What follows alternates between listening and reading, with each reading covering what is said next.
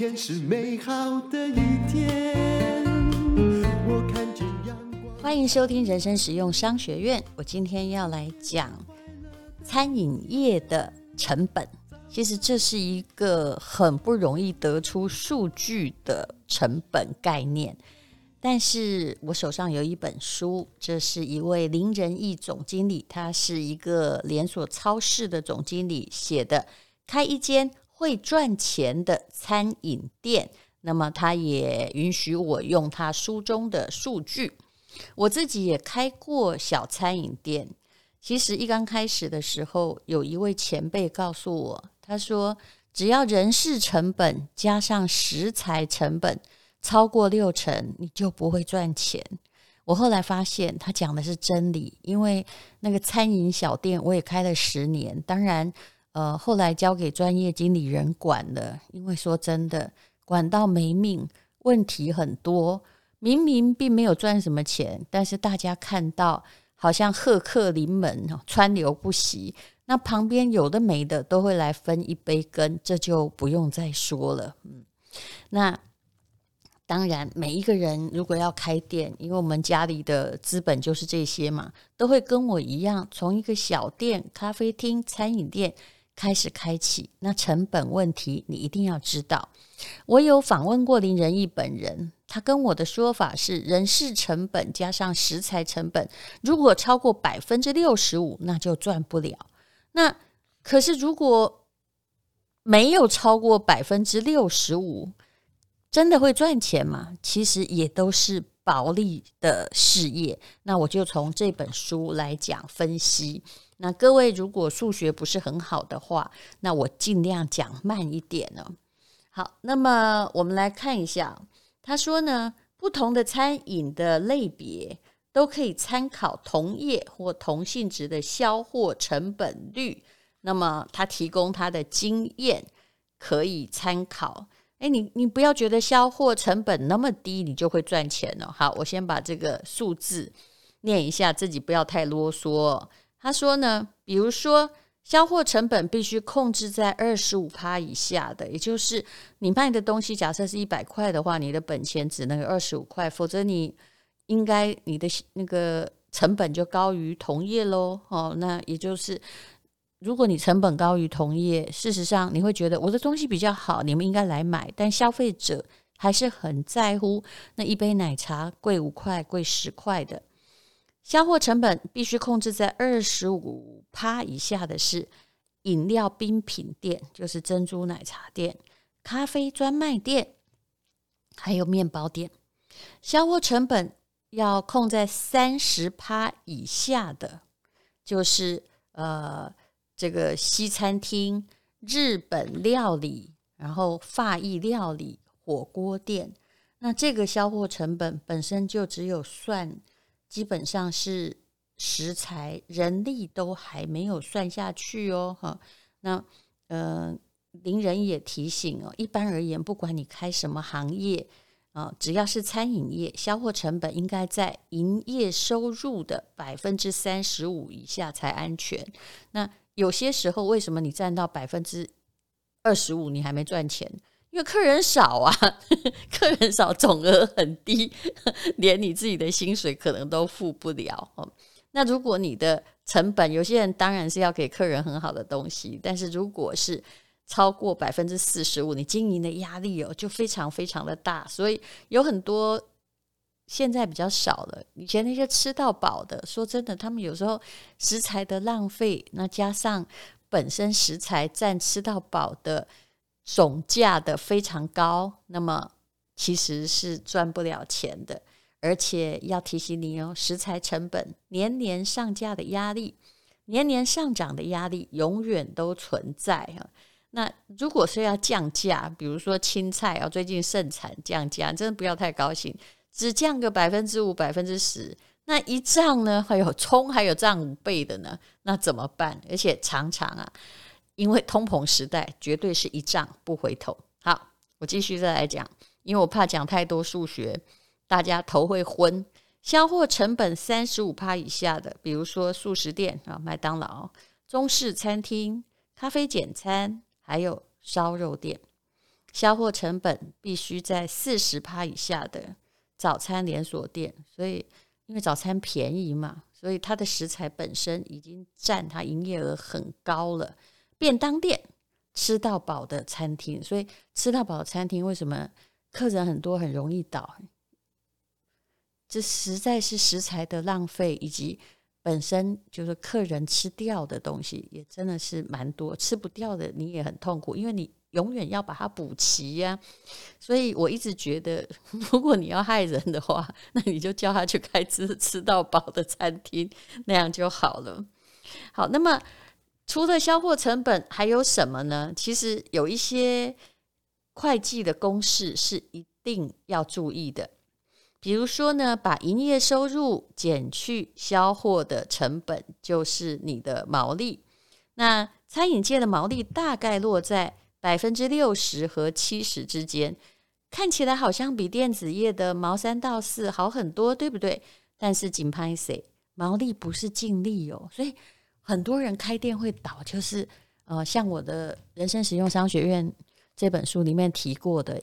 到学校去开店，一杯奶茶卖十五块，他心里在想说：“嗯，那个成本大概只有八块，我卖十五就够了。”这是他脑袋想的。他店租费用还有一些杂七杂八的电费呀，啊，甚至自己的薪水都没有算进去。所以呢，毛利不是净利，其实这很好记，你只要记得。这个毛的 一定要把那个毛剪掉就好了。他必须还要扣除什么？来算起来还真多。其实这些也是我念商学院之后才知道，我都想得太天真了。以前开店的时候，哦不对，我开那个小熊书房的时候，根本就是已经念了商学院，但脑袋也没打通。后来过了十年，再去念了一个。而且经过了经营上的种种的困难啊，当然也有运气好的时候，也有运气坏的时候。那也有因为我无知而造成的错误，所以也真的是哎，混到了年过半百才知道。那这些费用还要扣人事费用、房租一定要算，水电瓦斯费要算，折旧摊提就是装潢一定要算呢，因为。那个后来都会等于零的。那么，如果你是连锁店的话，你不要忘记还有总部的费用，还有什么呢？中央厨房的费用，扣到最后到手上没有多少利润的。很多老板干脆就把自己的人事费用没有算。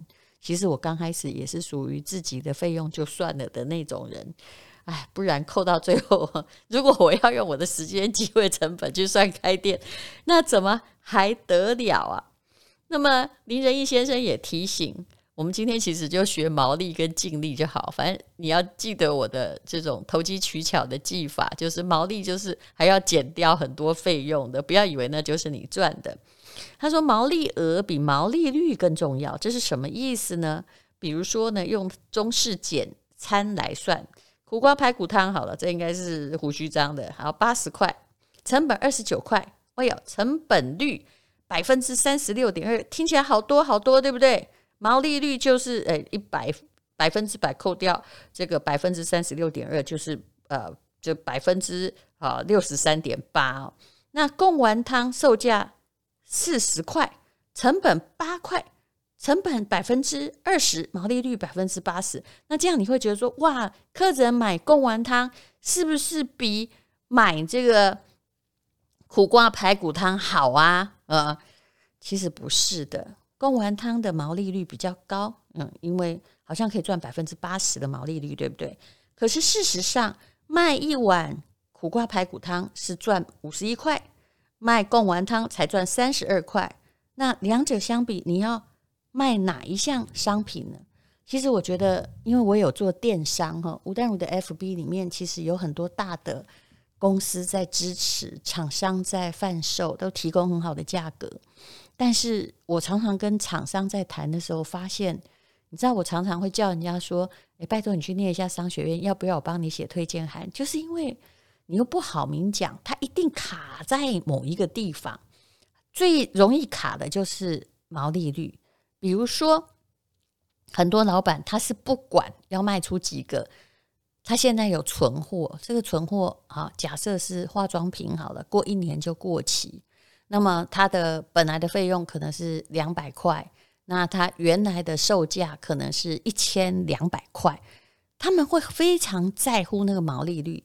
那事实上之前已经卖掉了，卖一千二啊，或者是打八折卖很多钱，可是现在剩下一年还过期，怎么办呢？于是我就会，我们就会跟他说，不行，清仓，因为你年限剩下短，消费者要捡便宜捡漏，你要给他很优惠的价格。那你卖四百好了，那老板就会算说不行不行，这个赚很少，扣掉我的人工，他们会算人工费用哦，扣起来就是没有没有赚嘛。好，但是问题是，请问你要留着一堆存货，还是在这过去已经赚的，把这一批当成没有赚，把它清掉呢？我常常会很简单的说，一个做制造业的公司，如果你生产产品的话。没有存货肯定是赢家，因为前面的赚了，后面的就算销一点价，把存货销掉了，无论如何你的总额都是正的。可是很多人会很在乎，就是啊、舍不得那个存货，宁可放到死啊，或者是他会算一算，觉得说啊后面这样子我的成本是，比如说呃我三两百块好了，我才卖两百五哈，假设是公司自己卖的，他会觉得。诶，这个毛利率太低呀！可是其实要考虑非常多的状况，还有餐饮业容易忽略的成本是什么呢？嗯、林仁义先生说，有一些初期很容易忽略计入的成本。真的，我觉得他这堂课很重要。我是看他的书，人事费用、房租、水电瓦斯费、折旧的摊提。那么，而且啊，其实你会发现哦，目前的。用什么 AI 人工智慧大数据啊？刷卡费也要算哦，哈。然后好多这个呃，很多费用是怎么会生意很好，算到最后才发现自己亏本。人力成本也是每年上涨。当然，如果你是工读生，你会很高兴，政府好像每年都在提高最低工资。但是大部分的人领的都不是最低工资啊，哦，他。你不断的上调最低工资，有时候只是让一般人的工资跟最低工资越来越接近而已。我不知道大家有没有想到，那么，嗯、人力成本每年的上涨，你如果是老板的话，那就很惨了。那各位，如果你是在上柜上市公司，恭喜你，因为公司一定比较有制度。可是你知道一个上市公司要花多少钱呢？我们以前有一个最粗略的想法，你会听到上市，你不要只是拍手，因为你会知道这个老板的压力更大。他们就说，就用千万计吧。如果你在台湾上市，最起码的多付的费用哦，就 do nothing，就只是上市上柜，就要花一千万。在香港就是港币。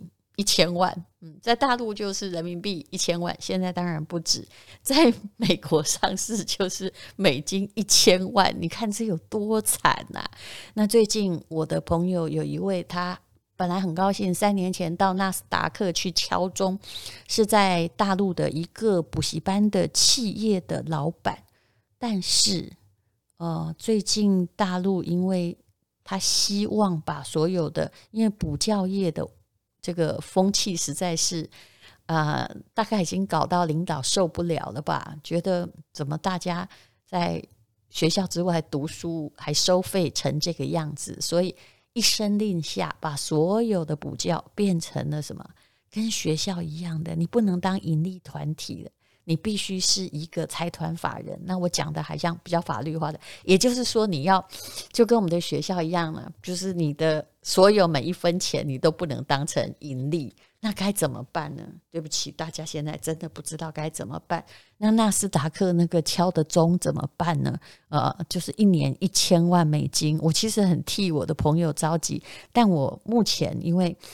目前大家应该还焦头烂额，所以我也不敢问他说：“那现在你们怎么办？”啊，那你知道像大陆很大的这个应该是文化集团呐，哈，我不好意思说人家补教集团，像新东方，诶，它的市值股票市值少了百分之九十，诶，一百块变十块，怎么办？而且这无可回复。好，感觉一枪毙命。好，我现在在讲餐饮业，我不要再来讲补教业哦。好，那人力成本也每年上涨，还有店租啊，好的店面一定很贵，对不对？那一个店面呢，店租常常就是月租十五万元，那早餐店跟饮料店是碰不起，所以呢，早餐店跟饮料店都是小小的，希望只能付几万。事实上，店租贵和便宜，请听清楚哦，决定于你的月收入。月营业额两百万，那每个月租十五万，那就很轻松。其实，在我看来，大概店租如果在，这是我自己说的哈，就是在你的总营业额的十趴以内，你基本上是轻松的。可是，如果你一个月营收只有六十万，要租十五万的店面，那就很要命。那么，如果遇到了疫情，哎，突然这也是。好像一枪毙命这样子，一刚开始也不知道大家有的做没有办法做外送，就算做外送，价格也拉不高，就是不能做生意。那房东大部分都不会，可能是稍微减租，但是不会把不会说免收租嘛，因为你没生意，所以呢，常常呃三个月现金就用完了，那时候就会知道自己非常非常的惨重。那所以呢，这个店租呢，哎，林先生林仁义先生也说，占月营收的百分之十以下呢是安全线，那百分之十五以上就是警戒线，经营上很辛苦，动不动就会亏损。那么店租如果占月营收的百分之二十以上，比如说你月营收只有一百万，结果店租要十八万，嗯。呃，那么你就是已经逼近死亡。如果是二十万，二十万就是死亡租金，无利可图。那除非你租店的目的不再赚钱，我常听到这种话，尤其是什么服装、皮包的旗舰店，他们说哦，就在那里做广告啊，所以他们都在百货公司里面有一家店，事实上都没有赚钱。但是你也可以发现，大概不到半年就撤店了吧。当然，一般而言呢，租金高表示地段好。那么，嗯、如果你很厉害，你当然可以在三流商圈做一流的生意。这个就像我之前讲过的例子，大陆的海底捞一样，他们选的有些店租非常便宜。为什么？因为名声已经够大。那有一些新开的百货商场，尤其在郊区的，哦，就是可以提供丰富停车位，但比较偏僻的地方，就要求他们来开店，帮这个商场弄人气。人家到顶楼吃饭，好歹会来买东西嘛。那这是例外。那如果你店租太高，高过百分之二十，亲爱的，那就是在替房东打工。那么水电瓦斯费用呢？在会计学上，哈是称为半变动费用啊，就是变动不大，但有些时候在会计上可以当固定费用处理，但是我还是按照学理把它当成变动成本，我觉得这样比较好。那变动成本又占多少呢？哦，你不要以为很少哦，就占业绩的百分之三，还有百分之五。折旧摊提呀，通常，嗯，折旧摊提要算多少？很多人都没有算，就装潢。哦，还有，其实连拆除到电脑、收银机购买的费用都要算进去哦。那如果呢，这个房租五年哈，我们现在做一个简单的数学，整个费用从买的那些东西花了三百万的话，用五年折旧摊提啊，五年就是六十个月嘛，那么每个月的折旧费用就是五万块钱。可是说老实话，你不可能五年都没装潢，所以一般的摊体，我是觉得报三年就差不多了。何况有百分之七十的店在三个月死掉，然后很多人说要顶店，对不对？事实上，我觉得都顶不出去。那能够顶出去，算是你运气很好。那如果你要还给还给房租，说，哎，不好意思，我的当时装潢装两百万，我才开了三个月，你能不能付我一点钱？我可以告诉各位，不可能。房东会说：“那你恢复原状啊，我根本不要啊。”所以，嗯，还是房东会这个房房东会得到很大的便宜。那么林仁义说呢，他个人从事餐饮业连锁业已经三十年以上了。他说，在餐饮连锁业啊，或餐饮业，只有三种人保证一定赚钱。天哪，你听了大概就不会想要去开店了。第一，政府，你该缴的税金一毛都跑不了；第二，房东，不管你生意好不好，房租一定要付。你真的很少听说包租公包租婆会赔钱的吧？他顶多租不出去嘛，对不对？第三，供应商，哎，所以供应商来对你好也是应该的，包括装潢机器设备供应商，只要你开店，他们都跑得很勤。好，食材的供应商，因为不管你的店是赚是赔，他们一定赚钱，只是赚多赚少的问题。那这就是传统的餐饮业啊。的要面临的困境，那当然现在你说可以有外送外卖，对不对？宅经济受到重视，疫情来也是只有宅经济，但是呢，外送平台抽的也很多哦，这个要算进去哦。外送平台抽成百分之十五以下算合理，但是呢，啊、有时候就是会有百分之二十以上的抽成，这个真的已经逼近死亡租金的比例了。那当然，外送又是另外一门学问。我常常，我本来也是叫了一些外送，可是我常常发现，同同样一家店，我本来就在吃的外送的菜，真的比在那里吃少了几块肉，而且因为包装或者是不是未必是送达时间的问题，总不会比那个厨师端上来味道好。所以这中间还有很大学问，还有很多人现在出来卖便当。可是，哎，如果你现在去圆山饭店吃一餐饭，可能至少要花个一千五百块。